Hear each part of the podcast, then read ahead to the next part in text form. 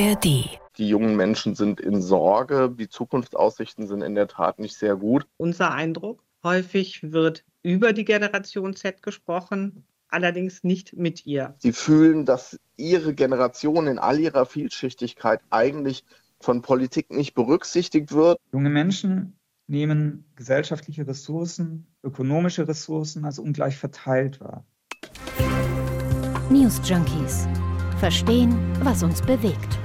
Ein Podcast von RBB24 Inforadio. Stellt euch vor, ihr seht den Wohlstand eurer Eltern oder der Eltern anderer Leute, ihr seht die Karrierechancen, die sie hatten, die Immobilien, die sie gekauft haben. Und ihr schaut auf euer Leben und eure Chancen und dann merkt ihr, wir werden es sehr wahrscheinlich schwerer haben als die vorherigen Generationen. Die Ungleichheit wächst und niemand tut was dagegen. So in etwa könnte man das zunehmende Lebensgefühl der Generation Z beschreiben, also derjenigen, die heute so zwischen 16 und 26 Jahre alt sind. So zeigt es eine neue Studie, die heute erschienen ist und für die tausende junge Leute in mehreren europäischen Ländern befragt wurden. Das Fazit, die Generation Z sieht die Zukunft zunehmend pessimistisch, glaubt nicht mehr unbedingt an die Politik und den jeweiligen Regierungen in ihren Ländern schon mal gar nicht. Also zugegeben, es ist nicht nur düster, das haben wir jetzt schon ein kleines bisschen zugespitzt, aber bedenklich und bedrohlich ist es trotzdem, was die aktuelle Studie Junges Europa 2023 jetzt zeigt. Was steht da genau drin? Was will die Generation Z? Was will sie nicht? Wie fühlt sie sich? Darüber sprechen wir heute bei den News Junkies. Schönen guten Tag dazu sagen an diesem Donnerstag, den 15. Juni, Hendrik Schröder und Lisa Splanemann. Kurz vorweg, äh, bevor wir uns die Ergebnisse genau anschauen, wer hat wie, warum diese Studie gemacht? Einmal zusammenfassen, bitte. Also das ist die Junges Europa 2023 Studie. Die ist in Auftrag gegeben worden vom TUI-Konzern, durchgeführt vom Meinungsforschungsinstitut YouGov und begleitet von einem Politikwissenschaftler von der FU Berlin. 7000 Menschen zwischen 16 und 26 Jahre alt wurden befragt und zwar im März dieses Jahres und dann in den Ländern Deutschland, Großbritannien, Frankreich, Spanien, Griechenland und Polen. Also das mal so die groben Fakten. Und diese Studie gibt es seit 2017 jährlich, sodass man eben mittlerweile auch ganz gut erkennen kann, was sich wie verändert äh, in den Sichtweisen. Und bei der aktuellen Studie sieht man, die Stimmung wird negativer. Hören wir erstmal den Berliner Politikwissenschaftler äh, Thorsten Faas, der hat die Studie wissenschaftlich begleitet. Die jungen Menschen sind in Sorge, die Zukunftsaussichten sind in der Tat nicht sehr gut. Und das ist nicht etwas, was man jetzt auf den Krieg schieben kann, dass man das ist so was Punktuelles, sondern die Studie gibt es ja seit 2017, beobachtet die Jugend also schon länger in Europa und das ist eher so was Schleichendes. Also schleichend wird die Stimmung bei den jungen Leuten immer schlechter. Es gibt da nicht das eine große Ereignis mhm. wie ähm, Corona oder Krieg oder Inflation oder Klimawandel, was denen auf der Seele liegt, sondern es wird eben Jahr für Jahr so ein bisschen schlechter, wie man seine eigenen Aussichten und die Aussichten allgemein bewertet. Und in Zahlen mal, also in Deutschland äh, sind noch 56 Prozent der Befragten eher optimistisch für die Zukunft.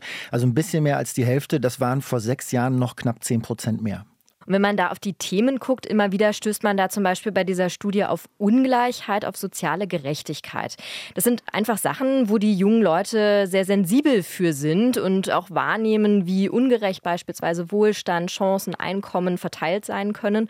Also das sind rund drei Viertel der Befragten, die sagen, ja, die Chancen bei Einkommen, Wohnen, Vermögen und Karriere sind ungleich verteilt. Hm. Das Thema Immobilien und Mietpreise spielt da auch eine große Rolle. Das ist ja nicht nur in Deutschland ein Thema, ja, dass so ein Grundrecht im Grunde genommen wie Wohnen absurd teuer geworden ist und dass wer halt Immobilien jetzt schon hat, wie eben die Elterngeneration, dass der fein raus ist. Wer keine hat und keine reichen Eltern, der kann so fleißig sein, äh, wie er will, der wird sich in einer halbwegs attraktiven Lage in zwei Leben keine Immobilie mehr kaufen können.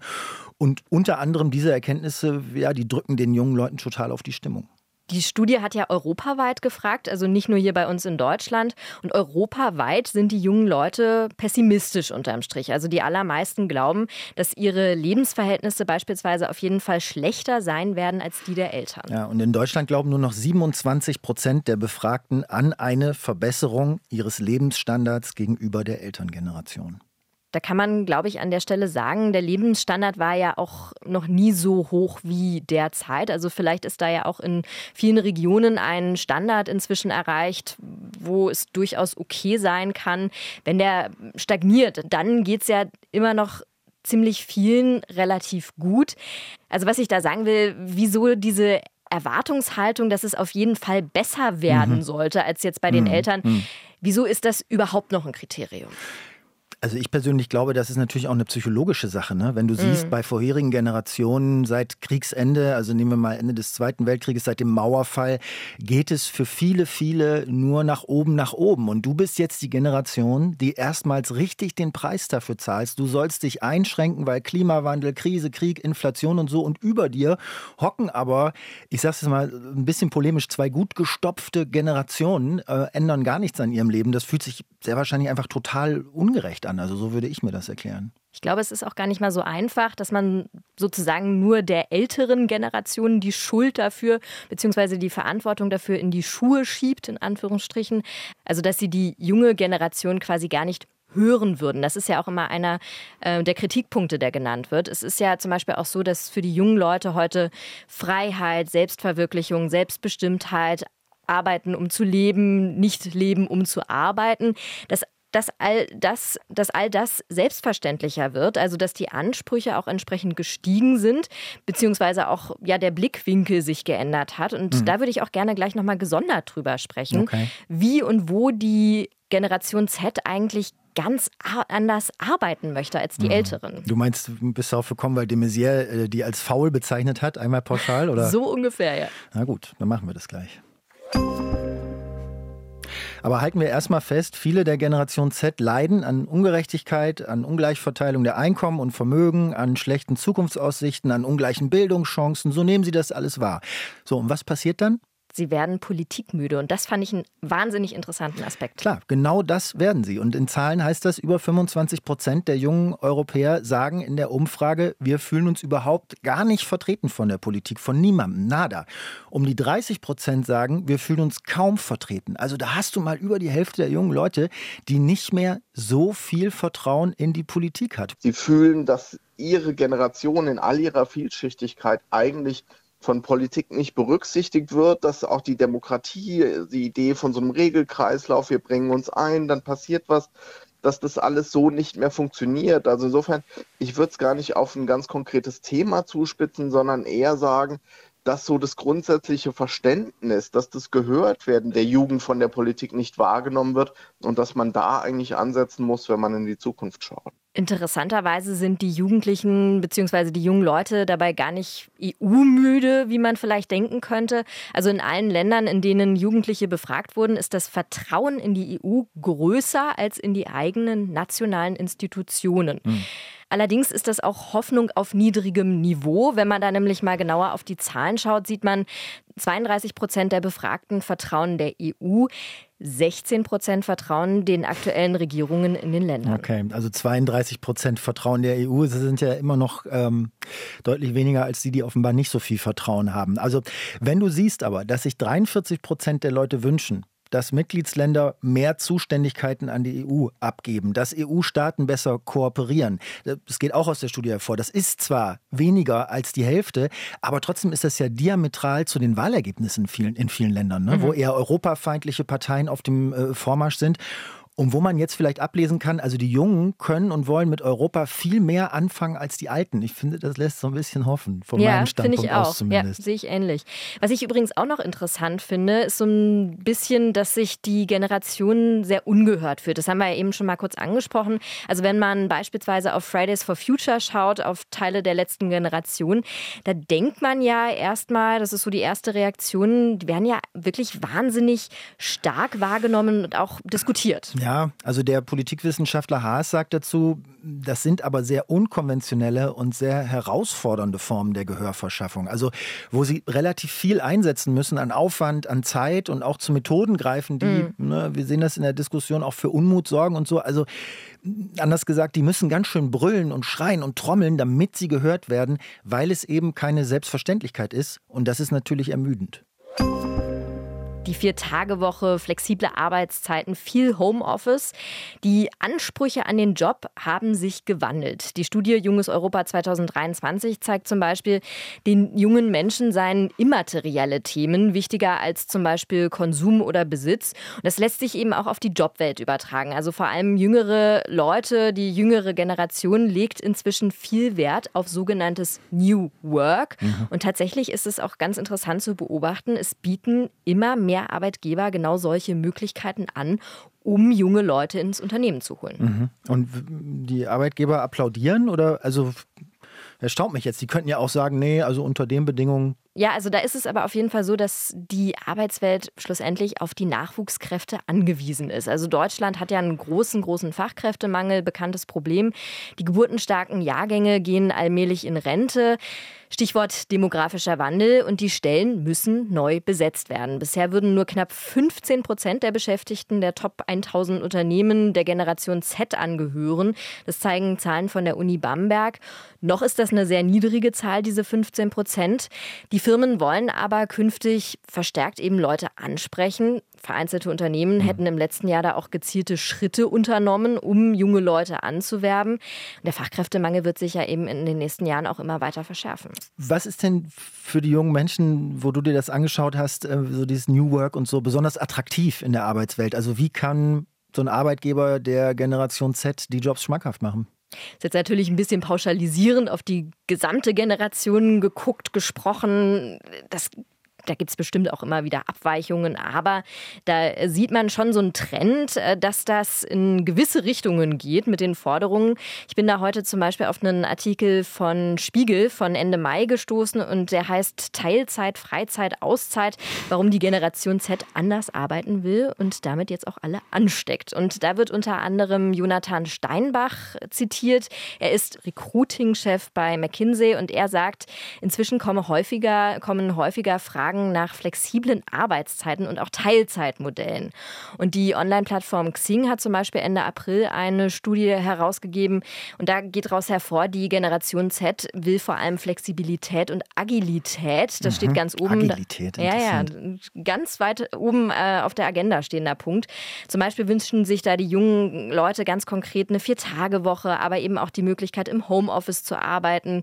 Das sind so sehr wichtige Voraussetzungen ja. für diese Generation. Ja. Wie sich das aktuell wandelt, hat sich ja äh, vor kurzem auch SPD-Chefin Saskia Esken äh, zugeäußert, und zwar bei Markus Lanz im ZDF. Es ist eine, eine veränderte Kultur, die da, die da äh, sich entwickelt. Ähm, äh, schon auch die, die, Suche nach Sinn in, in der Arbeit. Na klar, mhm. also äh, es geht nicht nur ums Geld verdienen, ums Miete bezahlen, sondern ich suche schon, aber, aber der muss auch im Leben vorhanden sein und verwirklichbar sein. Und wir sehen ja, die haben ja auch unser, unsere Biografien gesehen, die haben ja. gesehen, wie wir arbeiten. Ich mein, als ich angefangen habe, Software zu entwickeln, da waren wir eine, eine, eine, Gruppe von Entwicklern, Frauen und Männer mit dabei. Aber nur ja. einer hatte kleine Kinder und sagte mhm. am Nachmittags um vier, ich müsste jetzt mal nach Hause meine Kinder abholen. Das fanden wir zum Kopfschütteln. Ja. Wir haben 70 Stunden gearbeitet. Das ist aber, Sie haben, unsere, Sie haben unsere Kinder, drei Kinder bekommen. Ja, ne? unsere, also, unsere Kinder gucken sich das an und sagen, nee, das, das will ich echt nicht. Ja. Mhm.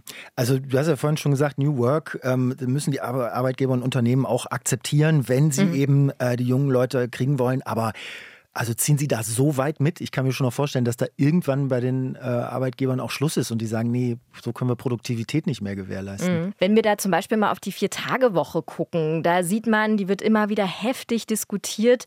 Die Firmen können damit auf die jungen Arbeitnehmer attraktiv wirken. Die Vier-Tage-Woche ist aber auch nicht überall einfach mal so umsetzbar. So hat es zum Beispiel Hagen Lesch vom Institut der deutschen Wirtschaft Anfang April gegenüber der Tagesschau erläutert. Naja, man muss sehen, auf Unternehmensebene, was habe ich quasi für Tätigkeiten? Habe ich einen Produktionsbereich, habe ich F&E, Forschung zur Entwicklung, ich habe eine Verwaltung. Es sind ja verschiedene Bereiche, die ich habe. Und da muss ich halt sehen, kann ich das organisieren und wie kann ich das auch für die einzelnen Bereiche organisieren? Schwierig ist es natürlich auch beim Schichtsystem. Das hat die äh, Stahlindustrie ja beispielsweise. Die Hochöfen können ja einfach abgeschaltet werden.